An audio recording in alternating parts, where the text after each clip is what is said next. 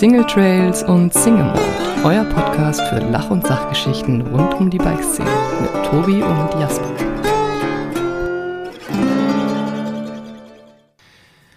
Hallo und herzlich willkommen zu Folge 97 von Single Trails und Single Mold.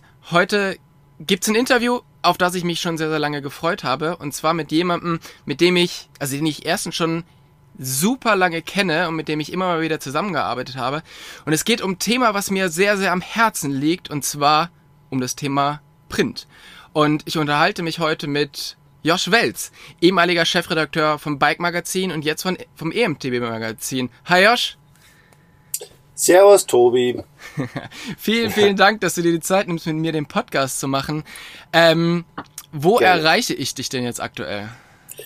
Äh, du wirst es nicht glauben, ich sitze im Homeoffice, wie wahrscheinlich ganz viele andere Menschen auch, vielleicht nicht samstags, aber zumindest in den letzten Wochen äh, unter der Woche.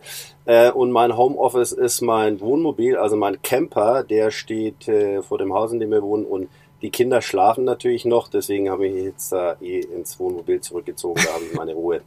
Das passt ganz gut, weil ich sitze gerade ja. auch in meinem Wohnmobil. Also. Ja, sehr gut, siehste? das haben die Biker so gemeint, ne? So ist es, genau. Ja. Ähm, ja, ich podcaste tatsächlich total gerne hier, weil es irgendwie so ungestört und äh, einfach Einfach schön. Ich, ich liebe es, mich Find in meinem Wohnmobil aufzuhalten. Also ich bin normalerweise überzeugter In-Office-Worker. Ja, ich gehe wirklich gern ins äh, Büro. Ähm, aber mittlerweile, seitdem ich das Wohnmobil habe, äh, muss ich ehrlich sagen, ich arbeite hier total gern, weil du bist so abgeschirmt und hast deine Ruhe. Zwar laufen mal Leute auf der Straße vorbei, die winken dann rein, zum Beispiel wie jetzt gerade. aber aber, aber ähm, man hat wirklich seine Ruhe, ja, wenn die Kinder nicht gerade kommen. Aber ich habe es abgeschlossen, die kommen nicht rein. Okay, wunderbar.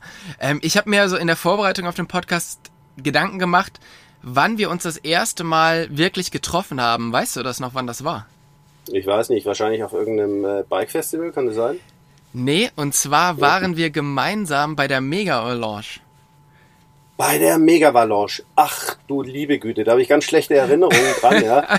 ähm, ich weiß nicht, ob du das damals überhaupt mitgekriegt hast, aber mich hat's da im Training schon so dermaßen geschmissen, ähm, dass ich echt mit dem Helikopter abgeflogen wurde. Ne? Genau. Und und äh, dann im äh, Krankenhaus in, was war das, Champerie oder so gelandet bin spektakulär, wirklich. Äh, ich hatte mir das, das Schulterblatt gebrochen. Ja, mich hat's wirklich komplett ausgehebelt ähm, und ich bin dann rückwärts gegen den Baum geknallt.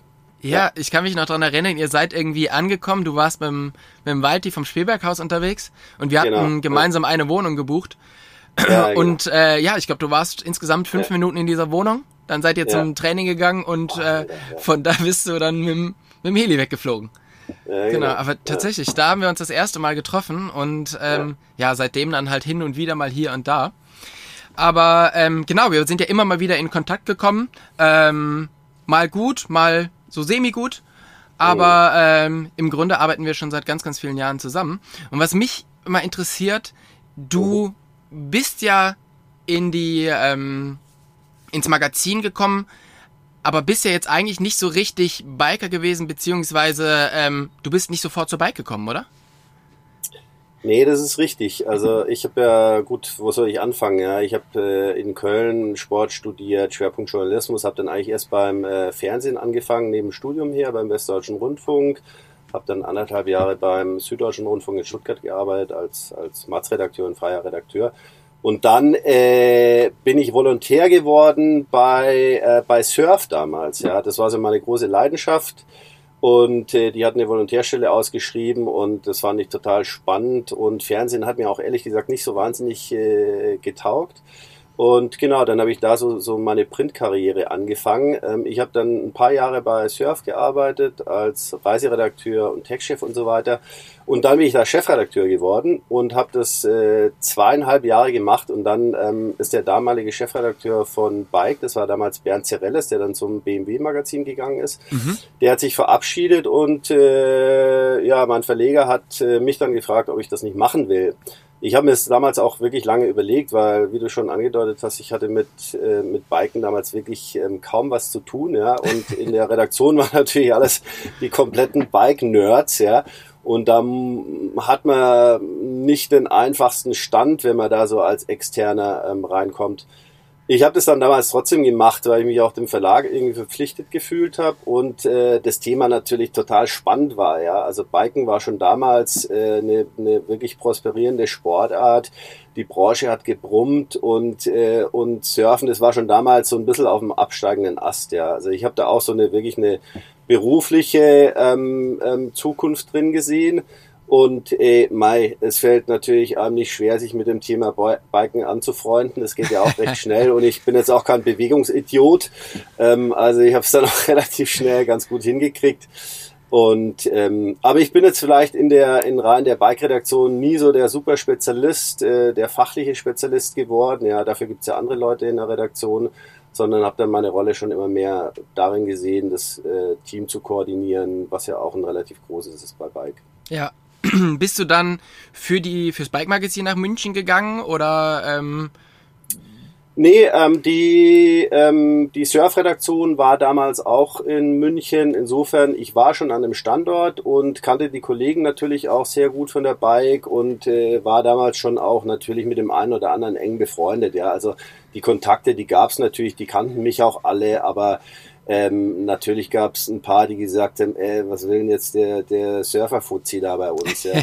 Aber ähm, wenn man jetzt so an die Bike denkt, dann ähm, ja, kommen einem wahrscheinlich erstmal andere Leute so ins Gedächtnis, die halt viel, viel mehr im Fokus stehen. Also Peter Nilges zum ja. Beispiel oder damals Markus Gräber, der ja bei euch war und mhm. äh, dann ja auch sehr, äh, sehr bekannt geworden ist dadurch. Und mhm. ja, du dich kennt man eigentlich eher so von der von der ersten Seite. Also da ist immer so dein dein Bild drauf und steht halt immer drunter Chefredakteur und was genau macht denn ein Chefredakteur und warum ist es vielleicht auch äh, gar nicht nötig, dass du der der allerbeste Biker der Welt bist? Also das ist eine gute Frage und äh, je nachdem, in was für einer Redaktion man arbeitet, wird sich das sehr unterscheiden. Ja, also den Unterschied, den merke ich jetzt schon zwischen Bike und EMTB. Ich habe bei Bike wirklich wenig geschrieben. Du sagst es, ja, das Editorial vorne, mal ein paar Newsgeschichten, mal eine, mal eine Geschichte. Habe mich natürlich um ähm, Standardrubriken gekümmert, äh, Titelzeilen, Geschichten redigiert und so weiter. Ja. Ähm, aber das ist vom Koordinationsaufwand, wenn man so ein zwölfmaliges Magazin macht, ähm, da hechelst du immer der Produktion hinterher. Ähm, dann ist da auch natürlich sehr viel Abstimmungsarbeit äh, mit den Verlagsabteilungen. Ähm, es geht viel um ähm, andere Geschäftsbereiche, um Events und so weiter. Also da ist wirklich selbst wenig Zeit geblieben, um, äh, um selbst als Autor tätig zu werden. Ähm, seitdem ich bei EMTB bin, ja, mit einem ganz kleinen Team, habe ich natürlich auch die Zeit, wieder eigene Geschichten zu schreiben, ähm, was ich immer machen wollte und was mir wahnsinnig viel Spaß macht. Und ähm, das war auch ein Grund, warum ich gesagt habe, hey, ich habe Bike jetzt 17 Jahre lang als Chefredakteur gemacht. Ich will einfach mehr wieder redaktionell arbeiten, mehr, mehr selber schreiben. Mhm. Und das hat sich einfach nicht so richtig mehr vertragen mit Bike und EMTB parallel, weil das ja doch dann letztendlich 16 oder sogar 18 Ausgaben im Jahr sind und ähm, da bleibt zum Schreiben dann wirklich gar keine Zeit mehr übrig. Ja, also du entwickelst das Magazin oder die, ähm, die Idee des Magazins dann auch für das komplette Team weiter, oder? Ja, genau. Also ich sag mal, ähm, zu den originären Aufgaben von dem äh, Chefredakteur gehört natürlich äh, Themenfindung, Themenpläne. Du musst einfach, sage ich jetzt mal, das Beste aus deinen Mitarbeitern ähm, rausholen und das ähm, die ganzen Talente, die es da gibt und die ganzen äh, Themen, die durch den, äh, durch den Raum schwirren, dann äh, zu einem Produkt formen, ja, und das jeden, jeden Monat und so, dass das auch ähm, über die zwölf Ausgaben über ein Jahr wirklich choreografiert ist, ja, also braucht ja auch jede Ausgabe braucht einen Themenschwerpunkt. Du musst auch darauf achten, dass du mit jeder Ausgabe trotzdem eine möglichst breite Zielgruppe ähm, ansprichst. Ähm, das ist alles, sage ich jetzt mal, originäre Aufgabe des äh, Chefredakteurs. Und ähm, dann geht's natürlich auch äh, viel darum, ähm, Geschichten zu konzeptionieren. Da bist du natürlich immer dann mit den ähm, einzelnen Redakteuren im Ring und äh, und versuchst es so zu gestalten, dass es auch wirklich jede Geschichte im, äh, im Heft eine spannende Geschichte für den Leser ist. Ja, ich habe ja schon ähm, so im Vorwort gesagt, dass wir halt oft gut zusammengearbeitet haben, manchmal aber auch eben nicht so gut. Und ich hatte immer so ein bisschen das, das Gefühl, dass du dein, ja, also du hast entwickelst quasi die Vision für die Bike und ich entwickel so die Vision dafür, wie, wie ich Geschichten erzählen mhm. möchte. Und dass das manchmal auseinandergelaufen ist oder dann halt auch irgendwie mhm. kollidiert ist.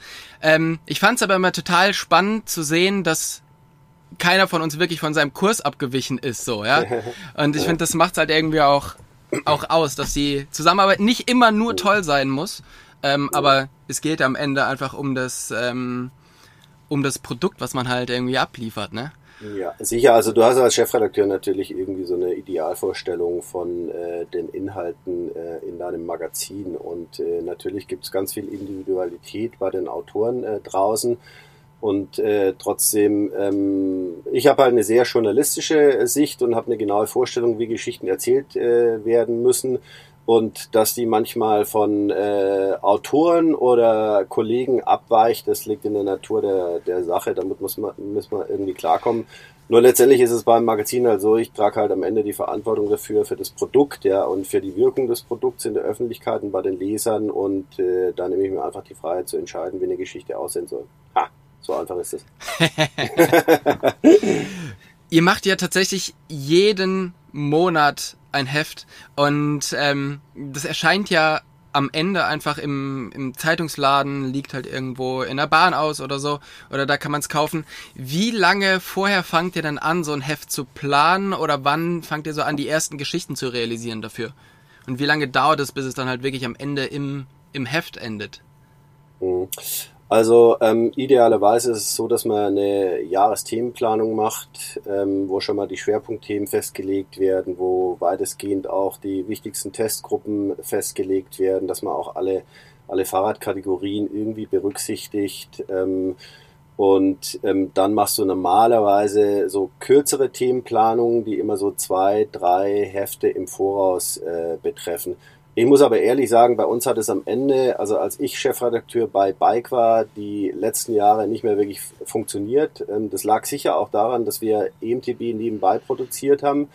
Ähm, das ist einfach wahnsinnig viel geworden und dann hast du so ein bisschen von der Hand in den Mund gelebt und bist in einzelnen äh, Produktionen hinterher gehechelt. Ja. Mhm. Jetzt, äh, das hat sich jetzt etwas entspannt, weil ähm, Bike macht ja Henry Lesewitz und ich äh, verantworte das EMTB-Magazin. Da ist also so ein bisschen der Dampf äh, raus und das funktioniert alles ähm, wieder besser. Aber heutzutage haben wir natürlich ganz andere Probleme. Ne? Ich meine, ähm, die Situation momentan im Markt ist so, dass man kaum Bikes herkriegt, die man testen kann. Ähm, die Hersteller haben einfach keine Bikes verfügbar.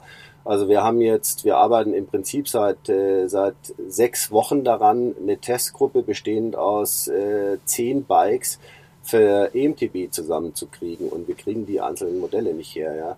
Das sind dann natürlich auch ähm, Rahmenbedingungen, die es einem schwer machen, ein Heft wirklich zu planen, insbesondere dann äh, mehrere Hefte im Voraus zu planen. Also da ist mhm. gerade im Bereich Test im Moment so gut wie gar nichts möglich.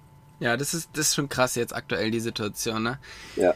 Also ihr macht zwölf Bike-Magazine äh, im Jahr, dann machst du vier EMTB, oder?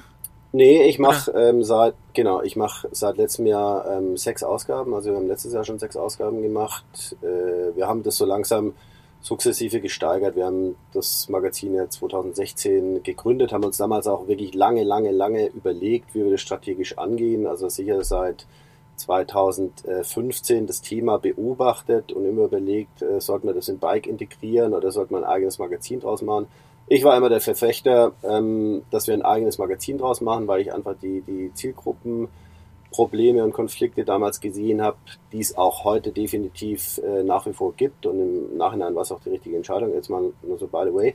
Ähm, aber wir haben dann, wir haben dann, äh, wir haben dann die Frequenz sukzessive gesteigert über zwei Ausgaben, dann vier Ausgaben und ähm, letztes Jahr oder eigentlich vorletztes Jahr haben wir entschieden, dass wir sechs Ausgaben machen. Und das war dann auch der Punkt, wo ich gesagt habe, dann kann ich Bike nicht mehr machen und würde es mhm. gerne ab, abgeben. Genau, und das Freeride-Magazin läuft ja auch noch unter eurem Dach, oder? Wie viele Ausgaben macht ihr da? Ja, Freeride-Magazin läuft äh, auch noch unter unserem Dach. Äh, da machen wir vier Ausgaben. Das macht ja der, der Dimitri Lehner verantwortet das ja. Ähm, da gibt's natürlich viele Sch Überschneidungen zwischen den äh, Redaktionen. Also es gibt schon, es ist schon so, dass wir, dass wir uns da gegenseitig aushelfen, dass es auch Mitarbeiter gibt, die für alle Fahrradredaktionen arbeiten. Also nicht exklusiv jetzt nur für die Bike oder nur für die Freerad oder nur für die EMTB, sondern da bereichsübergreifend arbeiten. Ja, also man merkt schon, du hast halt ein unglaubliches, äh, einen unglaublichen Background oder arbeitest einfach in diesem Bereich schon Ewigkeiten. Was hat sich denn so in dem Journalismus seit den Anfängen, seit du dabei bist, so verändert? Was sind so die größten, die größten Änderungen? ähm, naja, also ich sag mal, ähm, die guten alten Zeiten, wo es, wo es nur Print gab, die waren natürlich noch, noch relativ äh, einfach, eindimensional, will ich fast sagen. Und äh, da hat man auch noch anders arbeiten können. Also ich kann mich erinnern, als ich als Volontär bei Surf damals angefangen habe. Ja, das erste, was ich gemacht habe, ich bin erstmal sechs Wochen nach Venezuela geflogen, um Surfbretter zu testen. Oh, nicht schlecht. Und habe da, und hab da, und hab da mit neun anderen Kollegen zusammen äh, sechs Wochen lang im Drei-Sterne-Hotel gewohnt. Also die Zeiten, die sind natürlich äh, vorbei. Die Verlage haben äh, lernen müssen, dass man den Gürtel ein bisschen enger schnallen muss.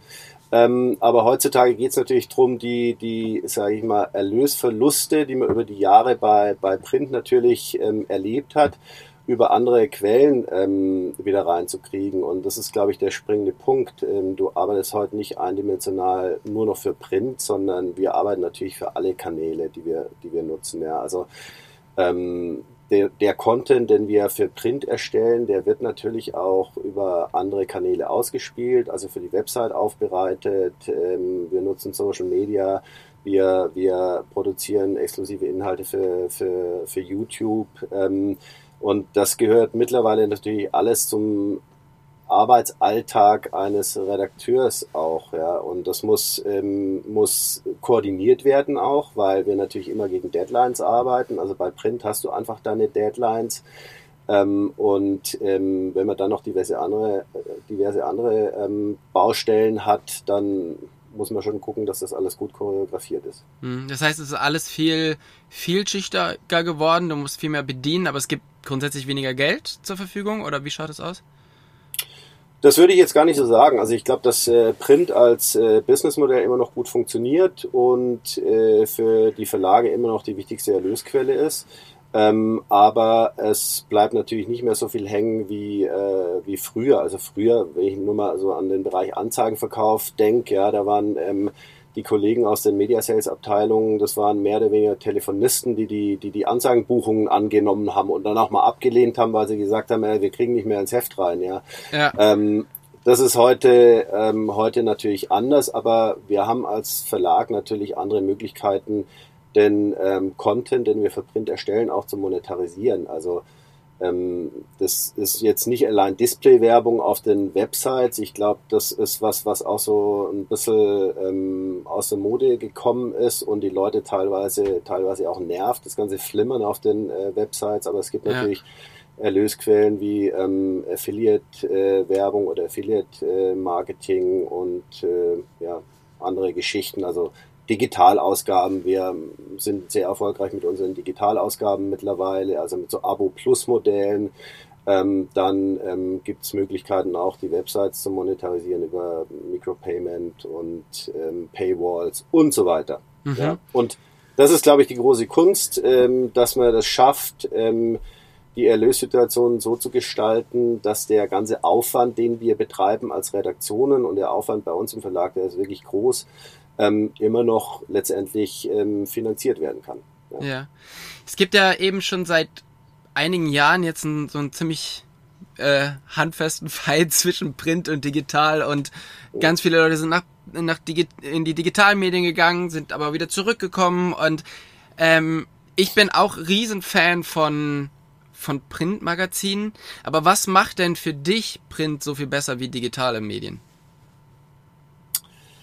Also ich, ich, ich würde es gar nicht so sagen, so viel besser wie digitale Medien. Ja, ich meine, es gibt den, den, den Medienwandel und äh, digitale Medien sind, sind wichtig und richtig für insbesondere für gewisse Zielgruppen und für gewisse Lebensbereiche. Und ich merke das ja an meinen Kindern ähm, selbst. Äh, die gucken jetzt wirklich eher selten in Magazine rein, sondern die nutzen halt ihre, ihre Smartphones für alle möglichen Dinge. Ähm, auf der anderen Seite sage ich jetzt mal, es gibt auch, so empfinde ich das, eine gewisse Reizüberflutung und äh, wir haben jetzt gerade die Fastenzeit. Also wir haben so vielleicht in den letzten Jahren immer überlegt, auf was kann man verzichten, auf Alkohol, auf äh, Fleisch, ähm, oder auf äh, andere Dinge. Und heutzutage haben wir als Familie gesagt, äh, wir machen jetzt mal zwei Wochen weniger Smartphone, weniger ähm, digitalen Overkill, ja, weil ich sehe das selbst bei meinen Kindern, die hängen wirklich so viel vor den äh, vor den Smartphones, Smartphones und bei Print, also Print hat für mich so, ich sage da immer so eine Art Medienmuse ist es ja. Also die Magazine, die liegen bei mir neben Bett, neben Sofa und vielleicht auch neben äh, Klo, die nehme ich immer, immer wieder in die Hand, ja. Ähm, das hat was äh, Nachhaltiges, was, äh, ja, das ist Konsum ähm, mit einer gewissen Entspannung, ja. Und ähm, deswegen glaube ich, ist äh, Print auch ähm, total wichtig in der, in der heutigen Zeit. Ich finde es auch total wichtig, dass man hin und wieder ein Buch in die, in die Hand nimmt und ein Buch liest, ja.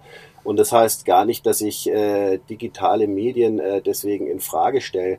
Ich wehre mich nur ähm, entschieden dagegen, dass äh, wenn Leute behaupten, äh, Print ist tot, das ist meiner Meinung nach wirklich äh, propagandistischer Blödsinn und wird hauptsächlich von den Leuten ähm, postuliert, die selbst irgendwie in in, Digitalien, in digitalen Medien oder für digitale Medien arbeiten. Ja, also mir geht es tatsächlich auch so, dass ich total gerne ähm, ja einfach Magazine, gute Magazine lese und auch mal gerne irgendwie ein Buch reingucke.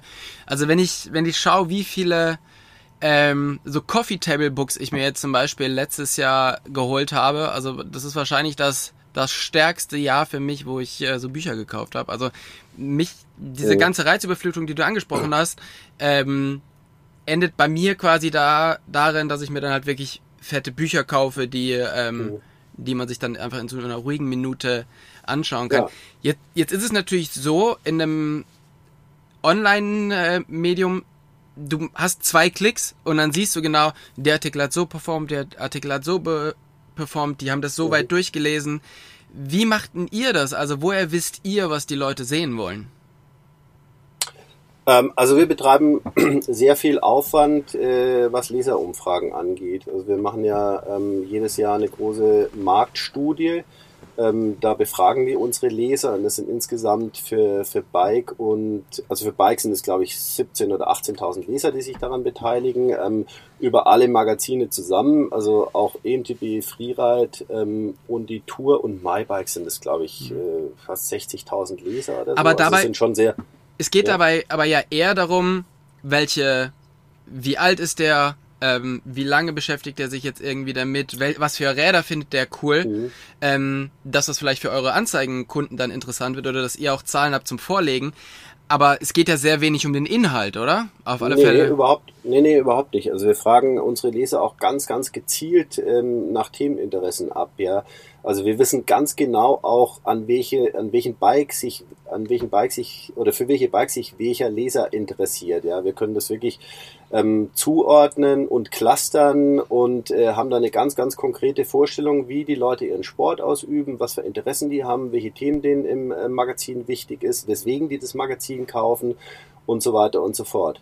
Ähm, also da haben wir schon ein äh, sehr konkretes Bild, die Auswertung der Leserumfrage und das ist wirklich eine umfangreiche ähm, äh, Leseumfrage, mit der sich der Leser auch 15 bis 20 Minuten auseinandersetzen muss. Also es erfordert auch echt ein gewisses Investment seitens des Lesers. Mhm. Ähm, die ist 350 Seiten dick und da kannst du extrem viel ähm, daraus gewinnen. Aber trotzdem, also ich gucke, äh, um es mal ganz klar zu sagen, ich gucke natürlich in die Leserumfragen rein, aber ich finde es ganz entscheidend, dass man ähm, Gefühl für die Zielgruppe hat, ja. Und als Chefredakteur würde ich mich nie ähm, nur an Zahlen orientieren, sondern ähm, jeder von uns ist Biker, ja, ähm, und äh, betreibt den Sport ganz, ganz intensiv, hat seine eigene Blase an Leuten, mit denen er zusammen ist, ja. Ähm, da hat man schon, glaube ich, ein Gespür dafür, welche Themen jetzt gerade gerade wichtig sind.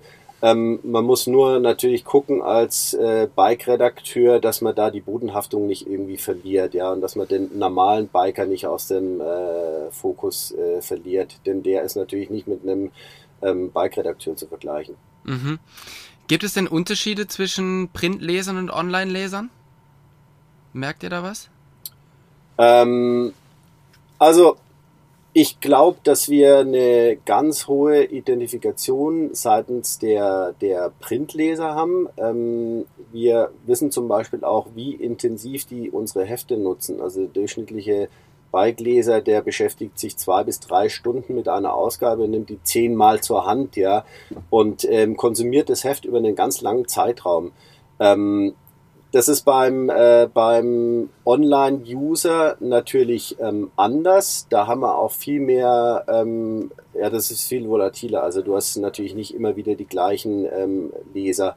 Und ähm, die ähm, Informationssuche ist natürlich auch viel äh, selektiver. Ich meine, du hast online normalerweise auch nicht die langen Lesestücke, wie du die in einem Heft hast, ja.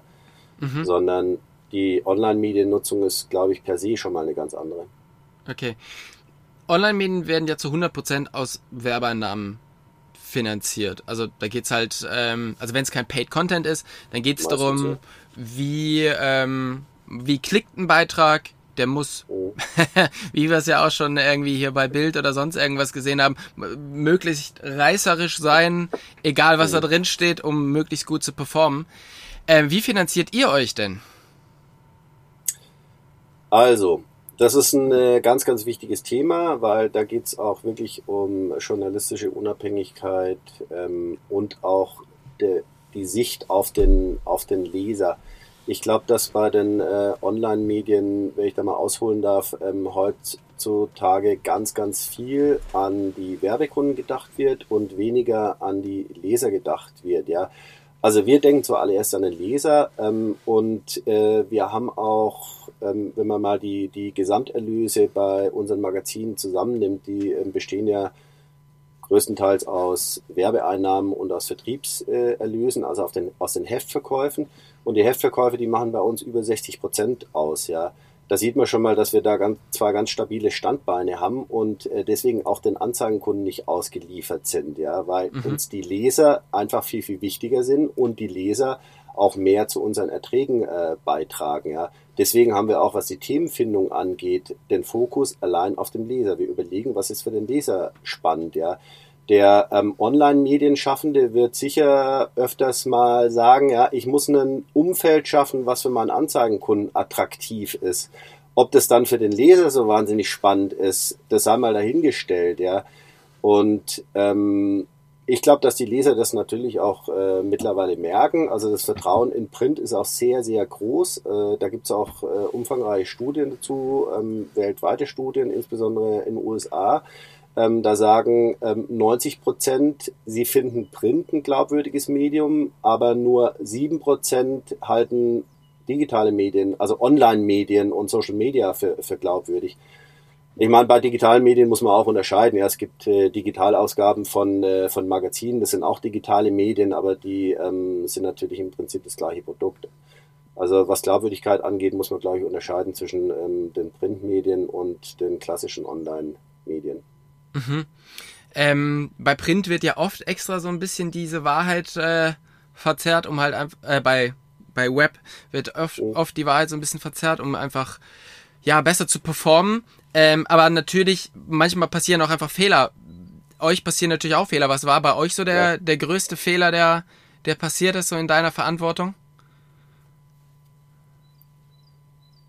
Boah, da müsste ich jetzt ehrlich gesagt lange, lange, lange nachdenken, ja. Also ähm, ich kann mich jetzt gar nicht an so einen äh, krassen Fehler erinnern, muss ich ehrlich sagen. Also dass wir im, im, im Heft mal einen recht, rechten Mist geschrieben haben, der nachweislich äh, falsch war, ja. Ähm, da fällt mir jetzt wirklich gar nichts ein, ja. Ähm, was wir natürlich oft haben, ist, äh, sage ich jetzt mal vorsichtig umschrieben, problematische Gespräche mit, äh, mit Herstellern, ähm, denn auch wenn die Produkte heutzutage überwiegend positiv auch in unseren Tests abschneiden, weil natürlich, sage ich jetzt mal, das äh, Produkt in seiner Entwicklung eine lange Historie hat, ja, und deswegen mehr oder weniger gut funktioniert, ähm, da gibt's natürlich äh, trotzdem sehr viel Unzufriedenheit, wenn man mit seinem äh, Produkt im Vergleich zu anderen, zu den Mitbewerbern nicht so gut performt, ja.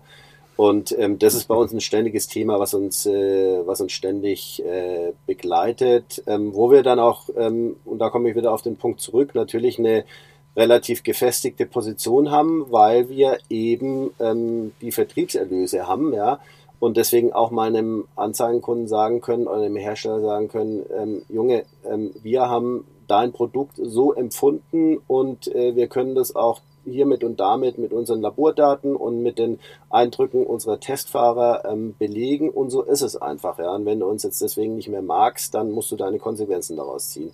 Das passiert schon mal. Ähm, in der Regel kommen die dann ähm, natürlich auch wieder zurück. Aber jetzt nochmal, um auf deine Frage zurückzukommen. Ich kann mich ähm, nicht erinnern, dass wir einen krassen Fehler gemacht haben. Passiert mal, dass wir vielleicht ähm, aus Versehen ähm, Trails veröffentlichen, die, die nicht zu fahren erlaubt sind. Ja, das soll passieren. Das ist uns auch schon passiert. Das ist auch blöd, weil wenn wir sowas publik machen, dann ähm, sorgt es natürlich äh, draußen für noch mehr Ärger. Das sollte nicht passieren. Aber solche Dinge, die ja, kann man nicht komplett ausschließen. Aber da du das jetzt gerade angesprochen hast, was passiert denn jetzt, wenn ein Hersteller schickt ein Produkt ein, ihr testet das mhm. und es geht kaputt? Und der Hersteller sagt, ja, das eigentlich, mhm. das, das, geht eigentlich nicht kaputt. Und ja. trotzdem ist es passiert. Also wie ja, geht also ihr damit um? Schon. Ja, also passiert schon, es passiert wirklich sehr, sehr selten, ja. Also wir haben ja die, die Bikes nicht im Dauertestbetrieb, sondern wir rücken dann zwei, drei Tage zum Testen aus. Und dass dann ein Produkt äh, kaputt geht, dass irgendwas nicht funktioniert, ist wirklich eine absolute Ausnahme. Ähm, wenn das ist, was öfters mal ähm, passieren kann, ist, dass eine, zum Beispiel eine Gabel, ja, dass die irgendwie überdämpft ist oder so aber wir kennen ja die Produkte. Also wenn irgendwo eine ähm, 34er äh, Fox äh, drin ist und in dem einen Bike äh, funktioniert die so ein bisschen zäh, ja, dann wäre das natürlich ungerechtfertigt, jetzt das Produkt an sich schlecht zu beurteilen, wenn du weißt, es ist eigentlich eine sehr, sehr gute, sehr, sehr gute Gabel, ja. Sondern das kann dem Endverbraucher passieren, dass er mal ein Montagsrad hat, äh, kann uns auch äh, passieren, ja.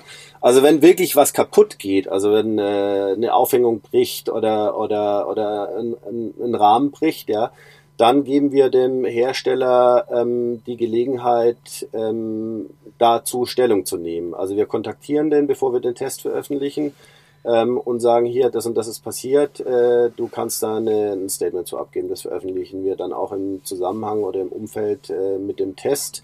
Und in der Testbenotung wird es dann natürlich entsprechend abgewertet.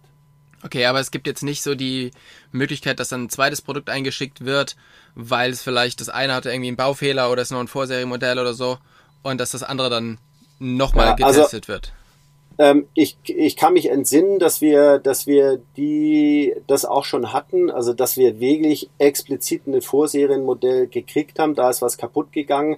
Und wir haben dann, äh, ich weiß gar nicht mehr, welcher Fall das war, wir haben dann das endgültige Serienprodukt nochmal nachgefordert. Und ähm, da war das auch wirklich, war der konstruktive Mangel dann nicht mehr, nicht mehr aufgetreten. Ähm, das kann man dann machen in den ganz, ganz seltenen Fällen, wenn man, wenn man zum Test, äh, wenn die einfach, wenn die es einfach rechtzeitig nicht schaffen, ein fertiges Serienprodukt zum Test einzuschicken, uns das Modell aber so wichtig ist, ja. Ähm, aber das ist wirklich die totale Ausnahme. Ja, okay. Es gibt ja wahrscheinlich wenig Leser von euch, die nicht auch irgendwie ähm, im Web Bike-Themen konsumieren, ob auf MTB News, auf Pinkbike oder whatever. Oh. Ähm, lesen denn Bike-Leser auch die Mountainbike?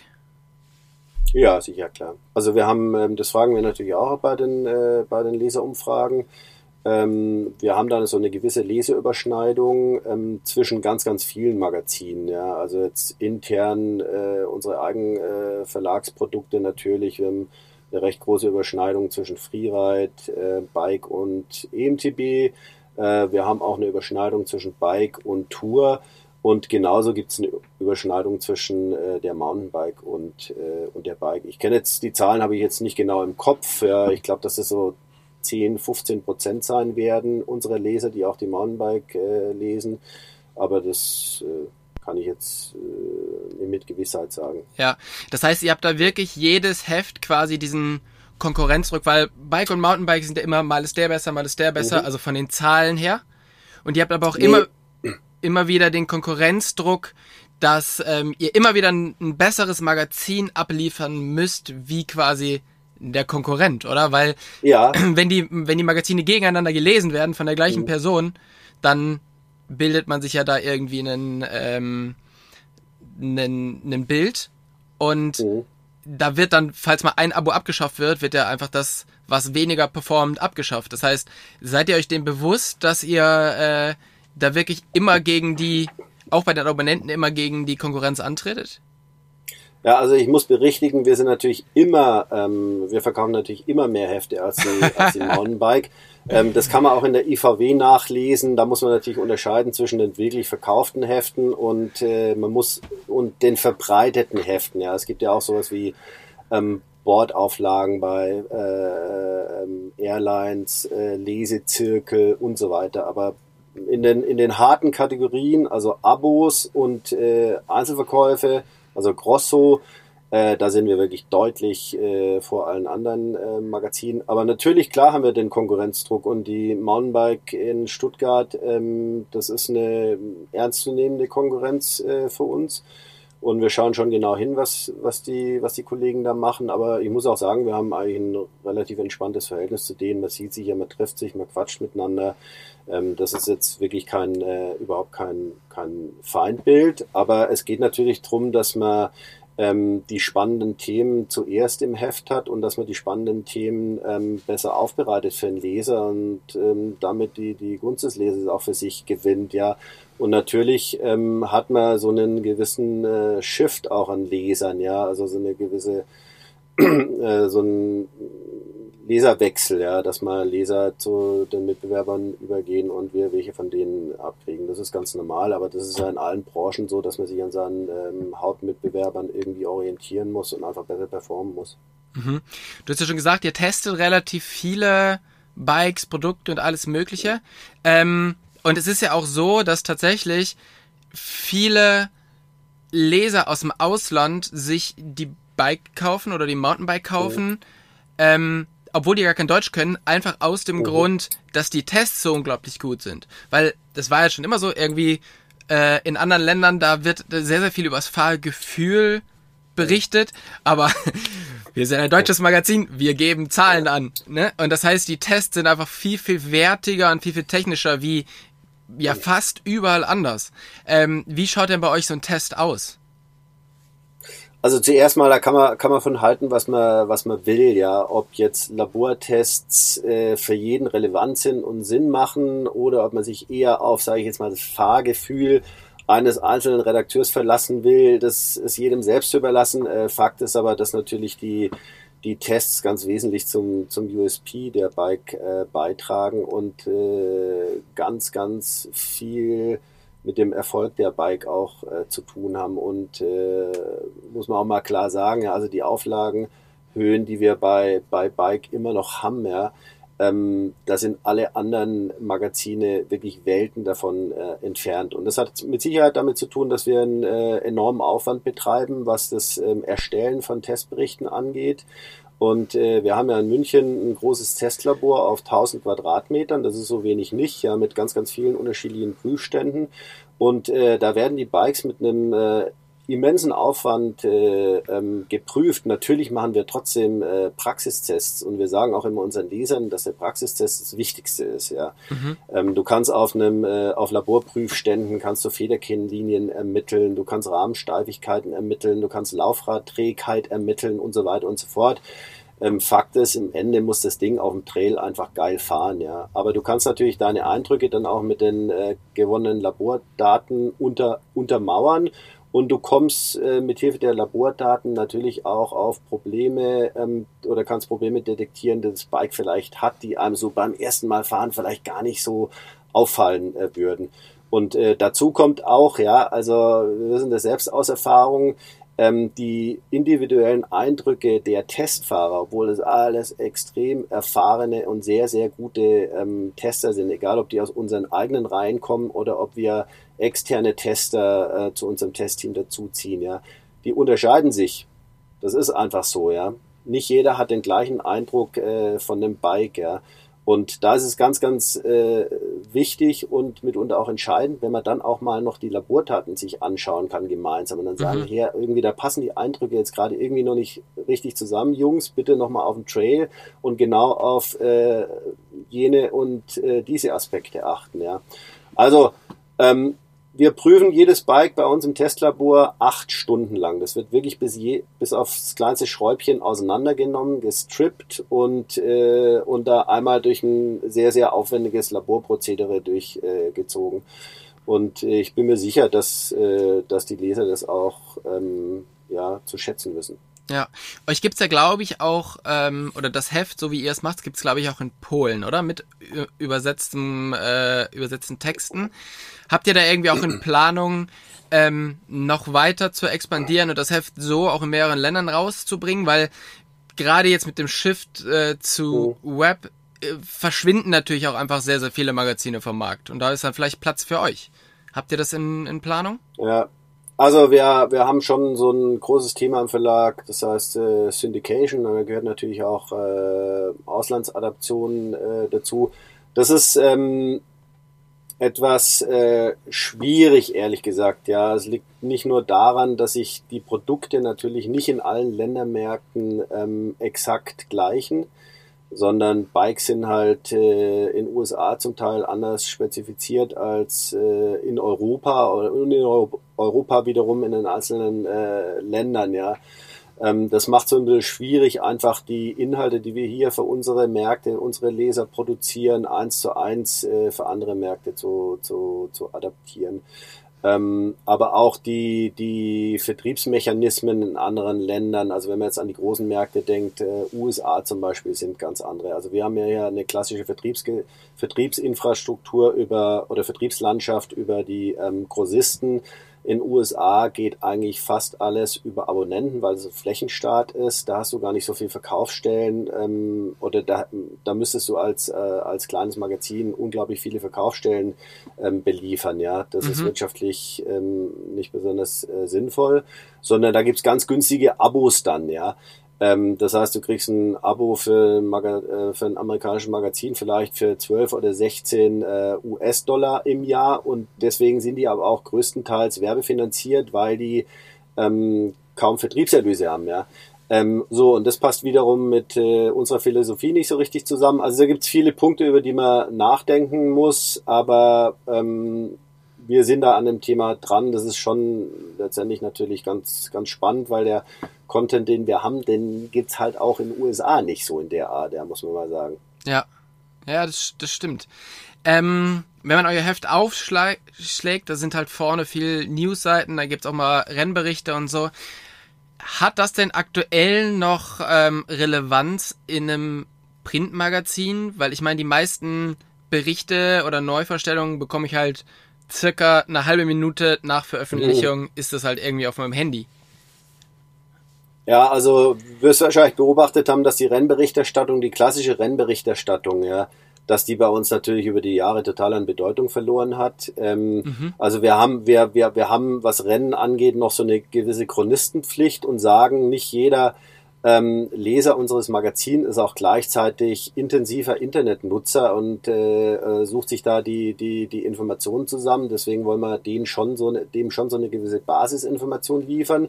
Aber wenn wir größere Renngeschichten machen, dann versuchen wir einfach dort hinter die Kulissen zu schauen und uns halt einfach ein spannendes Thema rauszusuchen. Ja. Ähm, also jetzt so der, der 0815 Rennbericht, ich habe bei dem Rennen zugeschaut und äh, der hat gewonnen, der ist Zweiter geworden und der ist mit, dem, äh, mit dem Defekt ausgefallen. Den findest du wirklich äh, im Internet dann und zwar ähm, in Elogen, ähm, äh, Auslassungen und Längen. Ähm, das machen wir ja auch nicht mehr in der Art. Das heißt, ihr produziert einfach jetzt, oder ihr habt, habt jetzt einfach eine andere Art, Content produzieren, zu produzieren, oder? Ist die Art, sich Content zu beschaffen, hat sich das denn in den letzten Jahren geändert? Also es gibt ja sehr, sehr viel Paid-Content, ähm, wo ja Firmen dir den Content zuschieben und dafür bezahlen, dass er veröffentlicht wird, beziehungsweise eine Werbung schalten. Ähm, wie findest du das und wie hat sich das so geändert?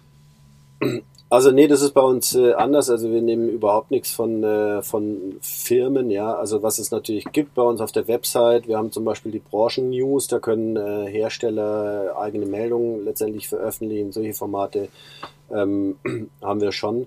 Aber ähm, wir, also klar, ich meine, es gibt klassische Werbeformen, äh, die findet man bei uns auch manchmal im, äh, im Heft. Das sind so Advertorials, wo dann, äh, sage ich jetzt mal, ähm, Inhalte so einen redaktionellen Look and Feel haben, aber eigentlich ähm, äh, Inhalte der Hersteller sind. Die müssen aber gekennzeichnet sein. Bei uns sind die gekennzeichnet, nicht in allen Heften sind die gekennzeichnet. Mhm. Bei uns steht da dann Anzeige drüber. Manchmal ähm, führt man da den Leser so ein bisschen ähm, ja, auf einen, auf einen Holzweg. Ähm, ich finde es ehrlich gesagt auch nicht so toll, aber ich glaube, man muss das äh, akzeptieren als Medienschaffender, dass es solche Werbeformen gibt, ja, und kann sich da nicht, äh, nicht allem äh, widersetzen. Aber die klassische ähm, Informationsgewinnung und das Erstellen von Content hat uns eigentlich, äh, hat sich für uns eigentlich ähm, nicht verändert, muss ich ehrlich sagen. Also wir haben immer noch eine sehr, sehr journalistische Herangehensweise und klassische Herangehensweise. Es ist mehr, ähm, dahingehend hat sich das geändert, dass wir natürlich ähm, äh, Content für ganz unterschiedliche Kanäle und Medien äh, generieren. Ja, also bei uns muss jeder Redakteur heutzutage in der Lage sein, ähm, ein Video zu drehen. Viele fotografieren ähm, auch selber. Ähm, und ähm, die Arbeit ist nicht getan, wenn der Redaktionsschluss äh, für die Printausgabe vorüber ist, ja, ähm, sondern es geht äh, dann weiter mit, äh, indem er, indem er die Geschichten, die in Print sind, online verlängert, ähm, indem er äh, originäre für, für originäre Inhalte für YouTube äh, produziert. Ähm, das ist so der Alltag, aber das klassische, die klassische Informationsgewinnung, die hat sich nicht verändert. Mhm. Du hast ja schon gesagt, also ihr macht jetzt, macht YouTube, ihr macht Facebook, ihr macht äh, Instagram, seid oh. da halt überall jetzt vertreten, aber ähm, ja noch nicht so super stark.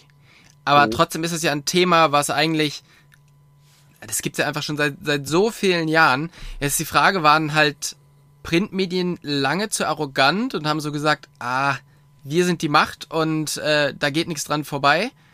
Oder woran liegt das? Weil ich meine, ihr seid ja einfach eine der stärksten Marken im Bike-Bereich, also im oh. Informationsbereich. Und trotzdem ist diese Transformation dieser starken Marke ins, hat ins Netz nicht so stattgefunden. War, warum? Also ich glaube, man muss unterscheiden. Wir haben ja mit unserem äh, Online-Auftritt, ähm, wenn ich mir mal die Reichweiten anschaue, kann man ja gucken, gibt es ja entsprechende Reichweiten-Tools, Alexa oder sonst irgendwelche ähm, dann äh, performen wir da ziemlich gut, würde ich mal sagen. Also wir sind da hinter, hinter MTB News ähm, mit Sicherheit die Nummer zwei am Markt, was die Reichweiten angeht, die nationalen Reichweiten. Ähm, bei uns sind es so anderthalb bis zwei Millionen ähm, Visits im, im Monat und ich glaube, lass mich nicht lügen, drei Millionen Page Impressions oder so. Das äh, könnte schlechter ausschauen. Mhm. Ähm, natürlich ist es so, ja, wir haben äh, wir sind irgendwie immer noch printgetrieben. Ja? Das heißt, wir können uns mit den rein digitalen Spezialisten, die nur digital arbeiten, vielleicht auch nicht unbedingt vergleichen. Bei uns macht ähm, Print immer noch 80 Prozent unserer, unserer Wertschöpfung aus. Insofern hat es natürlich so ein gewisses Schwergewicht. Und dazu kommt, ähm, dass natürlich, und davon hatten wir es ja vorher, ähm, dass die ähm, Erlös Gewinnung bei digitalen Medien eine andere ist. Ja? Also es ist schwer für uns, äh, mit digitalen Medien ähm, Geld zu verdienen, ähm, ähm, weil eben, naja, da letztendlich, letztendlich ähm, andere Werbeformen auch letztendlich gefragt sind. Also wir sind da vielleicht noch nicht noch nicht so richtig äh, gut aufgestellt, aber ich finde, von unserer Performance her stehen wir nicht schlecht da. Also wir haben auch unseren YouTube-Kanal jetzt über die letzten äh, zwei Jahre intensiv ausgebaut. Wir haben da 18.000 äh, YouTube-Abonnenten und haben 200.000 äh, Zugriffe auf unsere Videos ähm, pro Monat. Das ist auch nicht so schlecht. 200 ähm, eigens für YouTube äh, produzierte Videos und die besten Videos bei uns werden bis zu 350.000 Mal angeschaut. Mhm. Ja, das, ähm, das sind schon auf alle Fälle, auf alle Fälle gute Zahlen. Du hast ja schon gesagt, ihr habt einen, oder das, was euch halt von Web abhebt, ist, dass ihr eine sehr, ähm, Journal einen sehr journalistischen Background habt und so natürlich auch euer Magazin füllt. Ähm, aber ist das vielleicht auch so ein bisschen das Problem? Also leidet vielleicht auch manchmal die Glaubwürdigkeit darunter, dass die Leute ihr Handwerk zwar verstehen, und wissen, wie eine Geschichte erzählt werden muss, aber dass die Geschichte vielleicht auch oftmals gar nicht so stattgefunden hat? Ähm, da weiß ich nicht, du wirst du auf, einen, auf spezielle, spezielle Themen ähm, ansprechen. Nee, nee, also, grund grundsätzlich. Also es ist halt so, ähm, jede Geschichte bei euch ist ähm, endet quasi immer mit einem Happy End und jede und jedes Cover, da sind halt irgendwie zwei grinsende Leute drauf, aber so schaut Radfahren ja dann auch manchmal nicht aus. Und ähm, eben, ihr wisst genau, wie ihr Geschichten mhm. erzählt, mhm. Aber mhm. ja, es kommen ja jetzt viele andere ähm, Möglichkeiten dazu, wie Influencer oder sonst irgendwas, die halt ja. wirklich so Real Talk, also da, da wird halt ja. das so rausgehauen, wie es halt war. Und das ähm, macht man vielleicht als Journalist ja nicht so, aber leidet darunter die also Glaubwürdigkeit? Also, das glaube ich ehrlich gesagt nicht. Also ich würde meine Hand dafür ins Feuer legen, dass unsere Geschichten zu 100% authentisch sind. Also ich sag mal, ich bin nicht bei jeder Produktion eines freien Mitarbeiters äh, dabei. Ähm, aber ich kann mich für, für, für die Geschichten, die unsere Redakteure produzieren, ähm, da wirklich zu, zu 100 Prozent verbürgen. Aber ich gebe dir recht, ja, dass es vielleicht manchmal so eine etwas ähm, idealisierte Darstellung ähm, des Mountainbikens ist. Also gerade wenn du jetzt auf ähm, Cover, auf äh, Bildsprache ähm, ansprichst, ja, das ist schon so ein gewissen Anspruch, den wir haben, dass wir jetzt nicht äh, das äh, nicht, äh, sag ich jetzt mal, vielleicht das Mountainbiken abbilden, wie sich für den äh, Normalbiker tagtäglich äh, darstellt, sondern dass wir einen etwas äh, polierten Anspruch an äh, an ähm, an ein Bild haben, ja. Ähm, das ist richtig, kann man auch hinterfragen, ob das, äh, ob das gut ist, ob das äh, nicht authentisch ähm, ist. Ähm, ich würde mal sagen, wenn unser Konzept nicht funktionieren würde, dann würde man die Frage uns sicher öfter stellen. So würde ich jetzt mal sagen, ich glaube, ähm, den Leuten so ein gewisses Idealbild äh, zu zeigen, ja, das kann nicht, äh, nicht falsch sein. Also die, die Diskussion führe ich aber oder, oder führt man schon ähm, seit jeher. Ich kann mich erinnern, als ich als Volontär angefangen habe bei der Surf damals, ja, da waren dann immer irgendwelche Fotos von Hawaii, von Riesenwellen und so weiter auf den Covers, ja. Und äh, natürlich gab es auch damals Leute, die gesagt haben, hey, das deckt sich überhaupt nicht mit der Realität des Windsurfers, der surft am Baggersee. Und äh, andere haben dann immer, andere haben dann immer gesagt, ja, aber kannst du damit den Leuten Faszination verkaufen, ähm, wenn äh, wenn du da jemand bringst, der jetzt gerade auf dem Baggersee surft? Klar, auf der einen Seite ist es authentisch und schafft Identifikation, auf der anderen Seite ist es auch irgendwie so ein bisschen langweilig, ja. Ich glaube, was die Geschichten im Heft angeht, ja, da versuchen wir schon ähm, authentisch zu sein, ja, und wirklich eine Brille aufzuziehen, die die nicht komplett ähm, ja, die, die, die ja, also eine, eine, eine Brille aufzuziehen, die, die jetzt nicht ver, verblendet.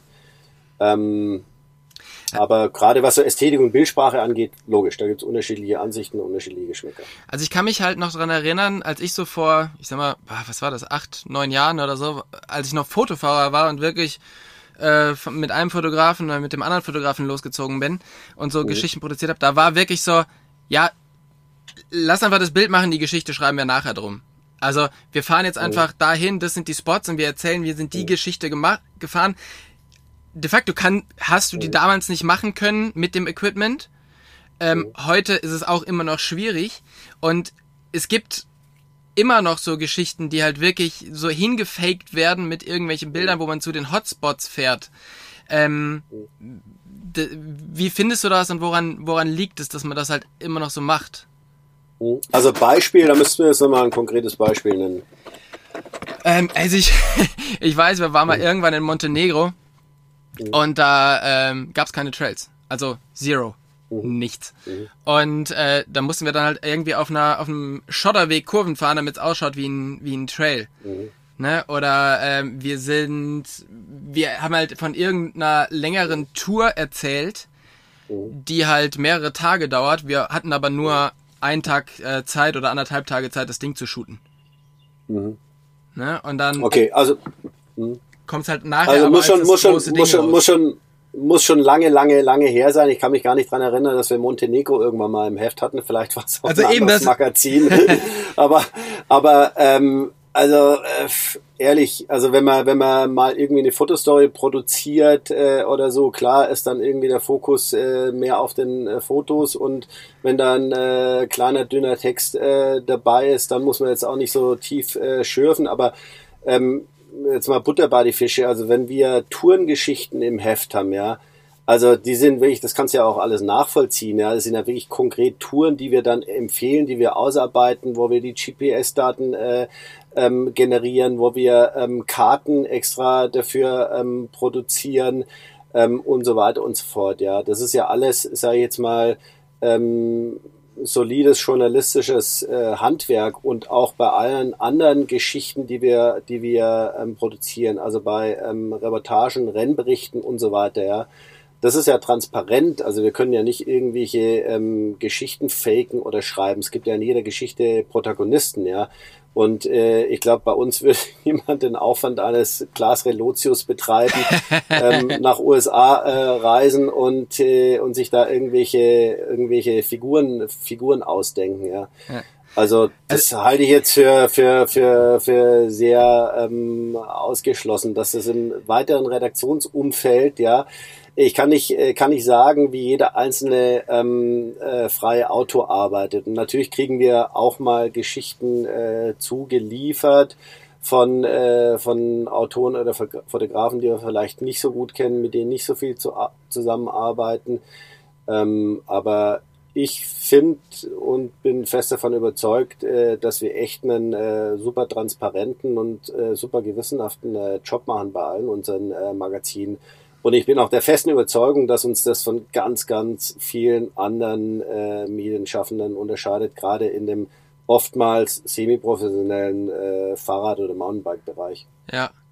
Äh, ich kann mich an so eine Geschichte erinnern. Ich weiß aber tatsächlich nicht mehr, in welchem Heft die war, ob die bei euch war oder ob die bei wem anders war. Da ging es mal irgendwann um René Wildhaber. Und mhm. äh, also da hieß es, der hat gar keine Wohnung, sondern nur so einen Kellerraum und lebt eigentlich auf so einer auf so einer Berghütte und schläft nur noch im Schlafsack. Was ich fand den Typ danach mega gut. Ich war voll, ich war voll äh, Wildhaber Ultra. Ähm, hat sich ja leider rausgestellt, das war gar nicht so. Also der hat natürlich eine ganz normale Wohnung und äh, lebt halt irgendwie in der, in der Schweiz. Ähm, aber das ist auch schon, wie gesagt, ich weiß nicht, in welchem Magazin die war und das ist schon Ewigkeiten her. Ja. Aber das ist so für mich immer so das Beispiel dafür, dass. Äh, also ich, ich kann ich kann auf jeden Fall bestätigen, äh, du wirst es selber auch wissen, äh, René Wildhaber hat eine Berghütte, ja ähm, oder zumindest eine Hütte, auf die er sehr regelmäßig hochfährt. Wir haben jetzt in EMTB erst im letzten Jahr eine Geschichte über ihn wieder gemacht, ja, weil er ein faszinierender Typ. Und ähm, unser, unser Autor Christian Penning, der ist mit ihm halt zwei Tage auf seine Hütte da hochgefahren. Er hat abends gekocht und so und die haben Hüttenabend gemacht und hat den bei der Gelegenheit porträtiert und, äh, und interviewt, ja.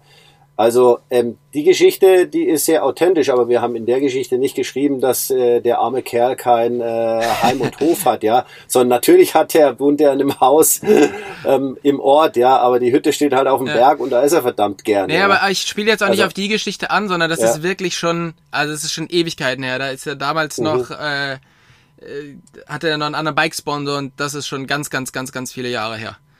Ähm, okay, aber eben. Also das wirst du mir, wirst du, wirst du mir nachsehen, dass ich mich jetzt nicht an jeden Nebensatz äh, der letzten, der letzten 15 Jahre erinnern kann. Nee, nee. Ähm, also ich kann, ich kann nur versichern, mit welcher Intention wir, wir unsere Geschichten machen, ja. Und ich glaube, das zeichnet uns echt aus, Tobi, ja, dass wir einen extrem großen Aufwand betreiben, ja. Wir machen keine Low-Budget-Produktion. Äh, wir geben echt einen Haufen Geld für die, für die Erstellung unserer Contents aus, ja.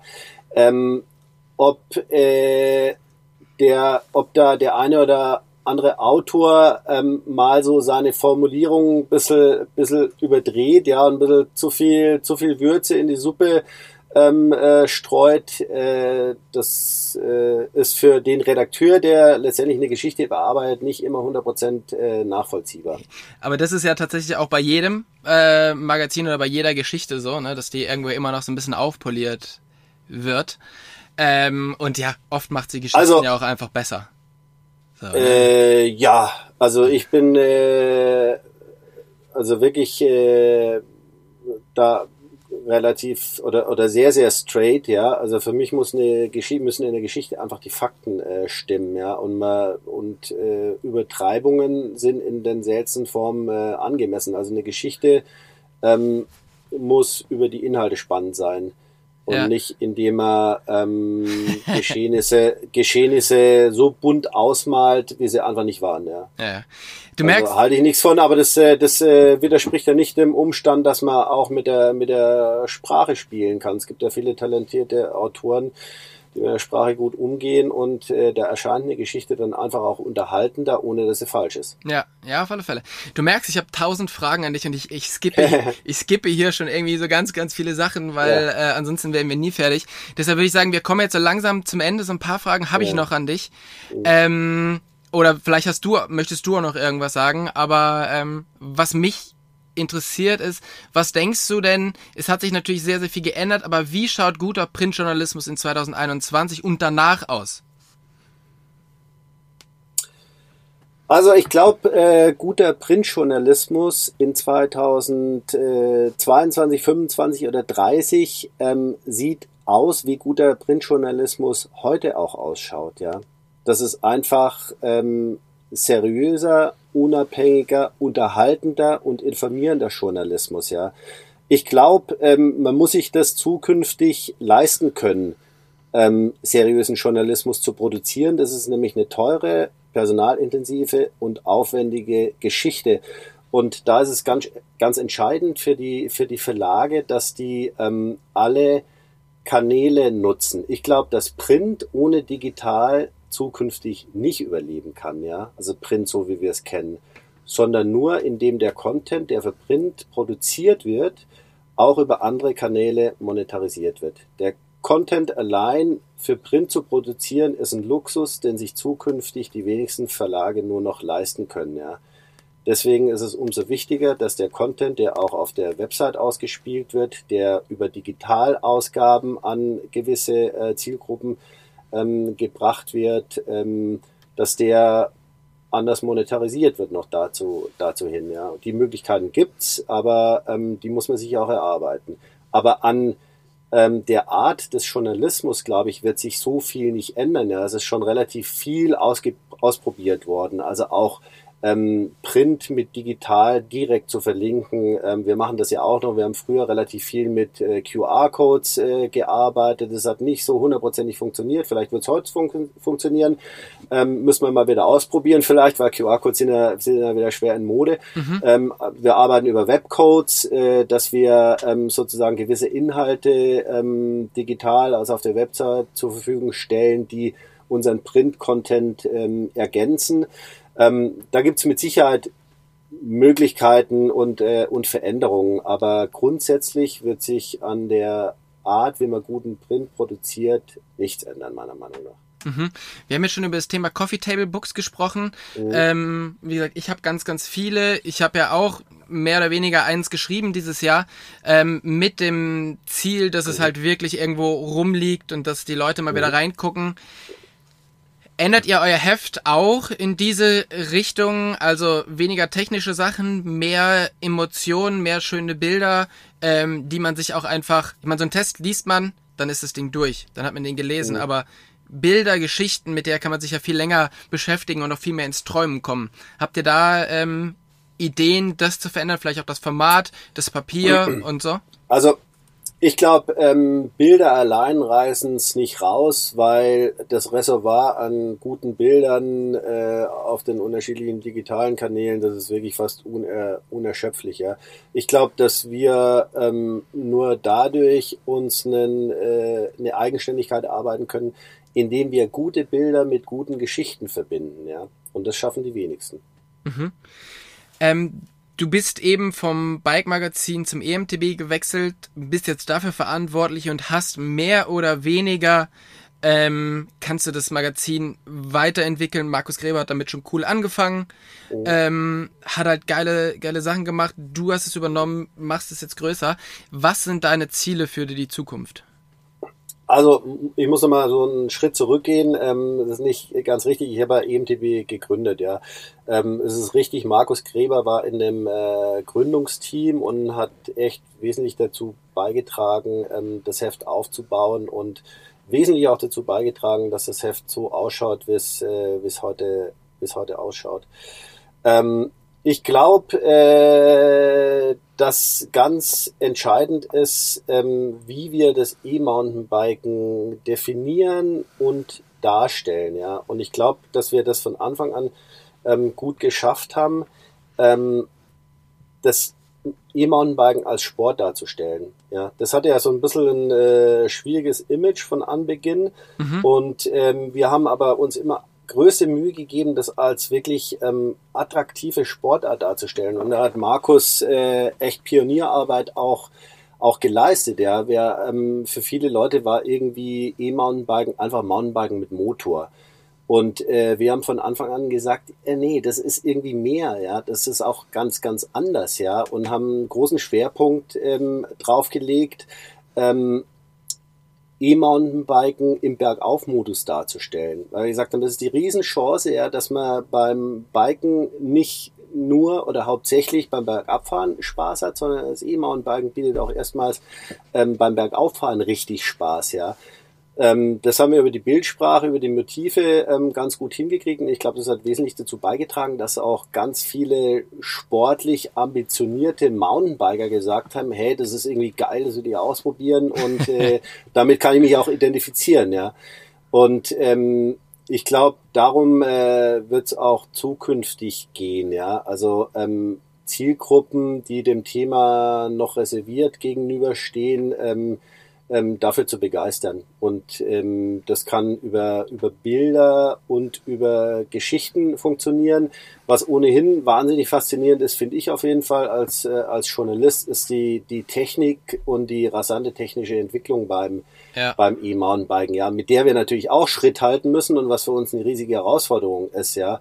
Also zum Beispiel das äh, Thema Antrieb und Akkus, ähm, das kannst du nicht alles nur erfahren, ja, sondern da sind wiederum wirklich ähm, Labor- und Prüfstandstests auch total, total wichtig, ja. Genauso wie das in der Automobilindustrie gemacht wird und Standard ist, ja, ist es für uns auch ähm, ähm, entscheidend, dass wir dem auch mit einer gewissen technischen Kompetenz unserer, unsererseits dem Thema gerecht werden, ja. Ja, ja wunderbar. Ähm Josh, vielen, vielen Dank für deine Zeit. Äh, das ist das Ende, das Ende des Podcasts. Ähm, er ist ein bisschen länger geworden, aber ähm, ja, mich interessiert das Thema einfach unglaublich und äh, Print liegt mir halt irgendwie am, am Herzen. Und äh, mich würde mal interessieren, wie das bei unseren, bei unseren Hörern ist. Wie viel Print konsumiert ihr? Wie viel Web konsumiert ihr? Ähm, und was würdet ihr euch vielleicht auch von, von Print wünschen? Das würde mich in, sehr interessieren. Schreibt uns bitte eine Mail dazu. Josh, vielen, vielen Dank für deine Zeit und jetzt wünsche ich dir ein äh, entspanntes Wochenende.